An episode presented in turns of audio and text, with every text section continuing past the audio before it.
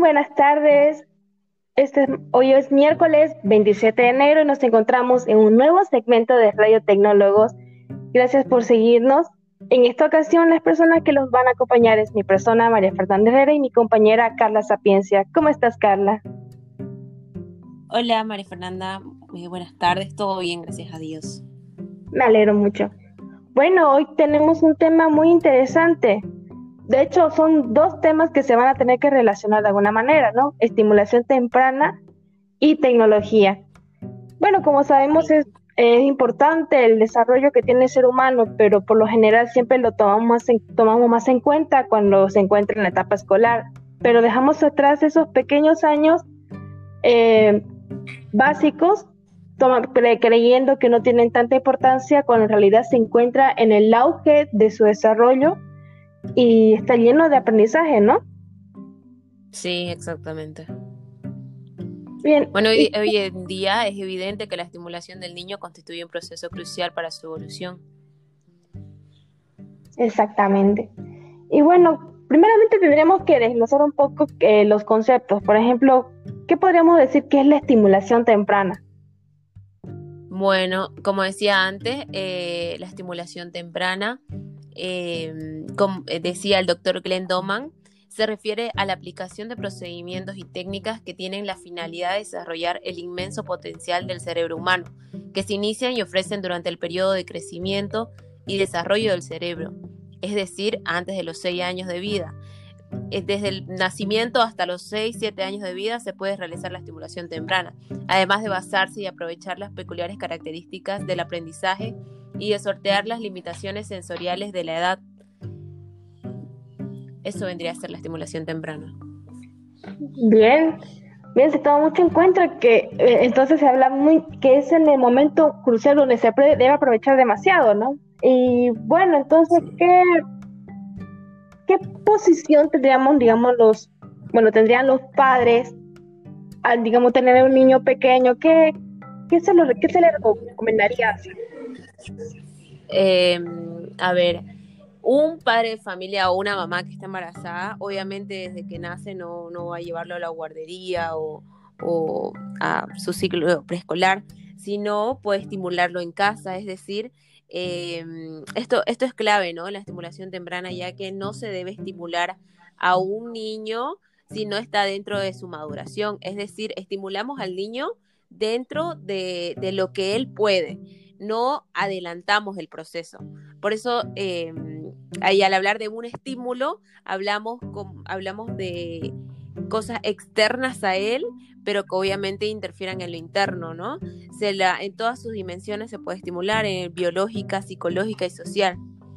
También a medida de que avanza el crecimiento del niño, lo hacen también sus capacidades y por tanto resulta imprescindible mantenerlas en constante interacción y, y estimular su potencialidad para que su desarrollo conlleve en lo posterior una adecuada adaptación a situaciones que se deberá enfrentar. Muy bien.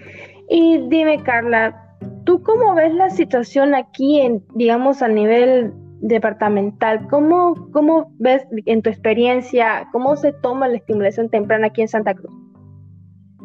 Bueno, yo realicé una encuesta eh, de 50 mamás, eh, las cuales sabía que, que, ya, que ya han tenido hijos o que están en su etapa de embarazo, y muchas personas no saben lo que es la estimulación temprana no, reconocen a la estimulación temprana como un aprendizaje dentro de la maduración de su, del niño, ¿no? Eh, es decir, por, ejemplo, algunas cosas que, vi este, opinaban de que era eh, la estimulación temprana no para cualquier niño, solamente para niños con capacidades diferentes. Y este, esto sabemos que no es así, que cualquier niño puede ser estimulado para desarrollar sus capacidades.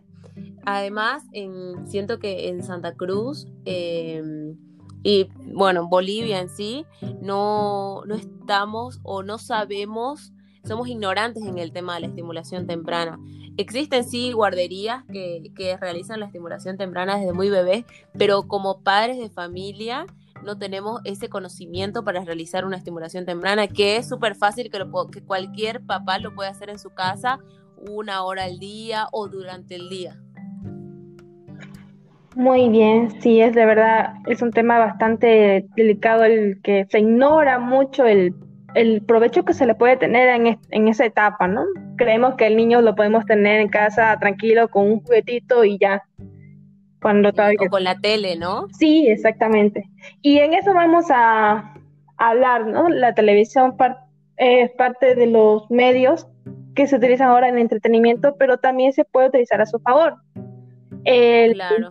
la tecnología, por ejemplo, como entendemos que la tecnología viene de la palabra herramienta, por lo cual entonces se puede utilizar. Eh, ¿Crees tú que la tecnología puede tener un puede tener un apoyo en la estimulación temprana hoy en día?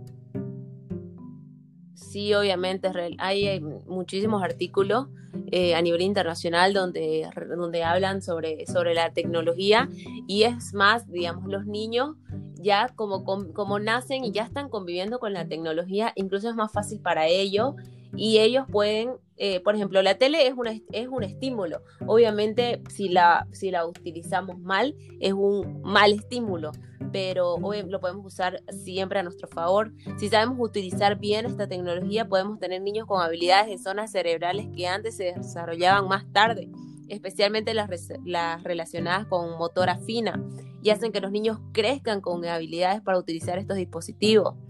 Sin embargo, esto no puede ser un uso pasivo o incontrolado, debe hacerse con la guía de adultos responsables que participen directamente con ellos y con un tiempo limitado al día, ¿no?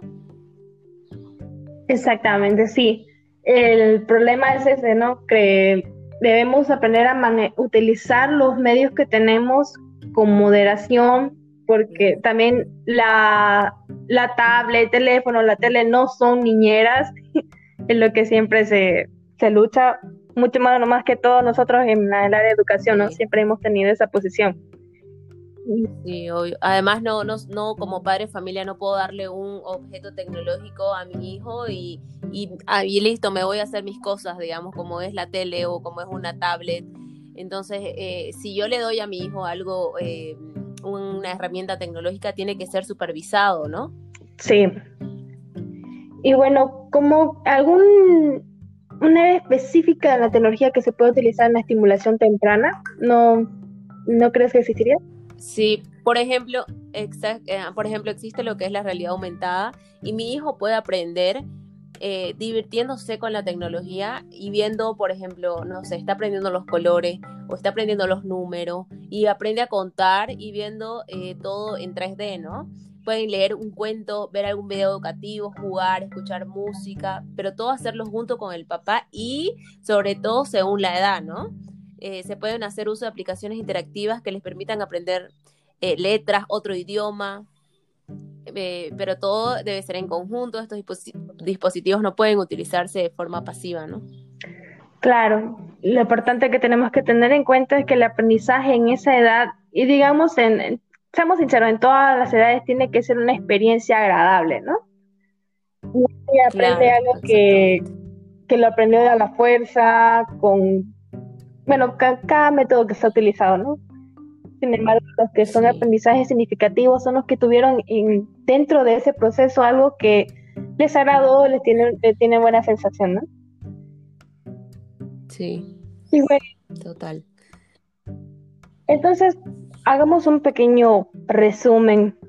¿Qué podríamos aconsejar a los padres hoy en día, por ejemplo, en estas condiciones que tenemos? No, no podemos mandarlos ahorita a una guardería, debido a ya, como ya sabemos, a la situación de la pandemia, ¿qué podríamos hacer como padres en casa?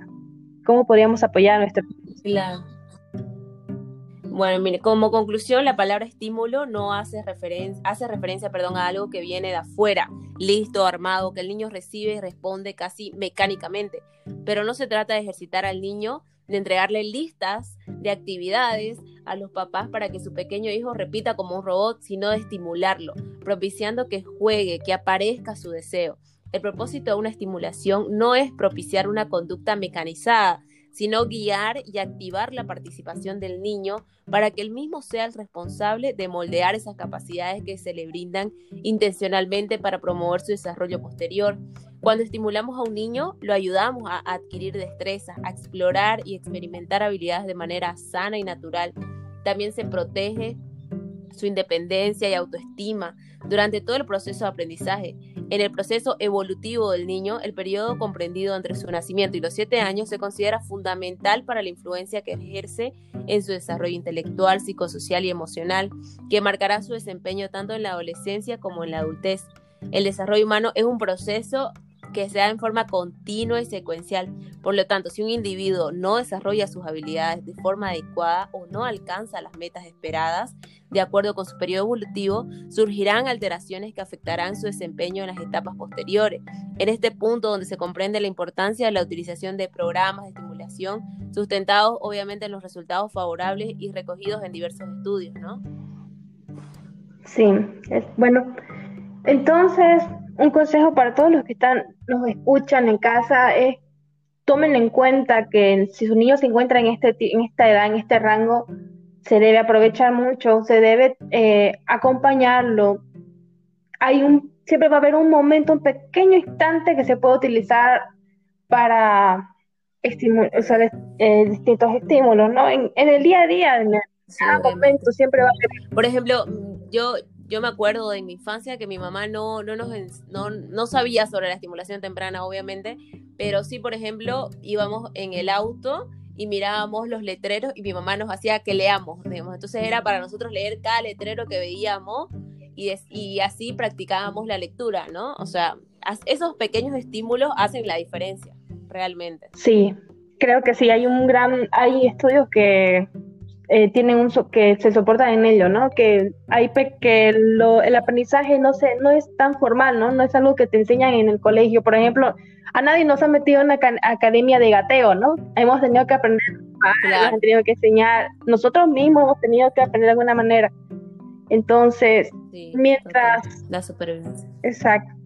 Mientras más eh, estemos expuestos a estímulos, más eh, sectores del cerebro, cerebro vamos a activar, ¿no?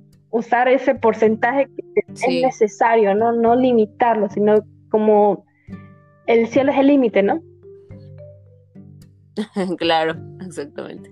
Muy bien, Carla, muchas gracias por acompañarme. Gracias por todos los conocimientos. De verdad, estaba súper preparada. Muchas gracias. no, de nada. No, gracias a ustedes y eh, gracias a todos los que nos escuchan. Y muchas gracias a todos por escucharnos. Esperamos escuchar eh, que nos escuchen la próxima, eh, el próximo segmento y agradecer sobre todo a nuestro doctor que nos da esta oportunidad para llevar estos conocimientos hacia ustedes. Muchas gracias. Sí. Gracias. Chao.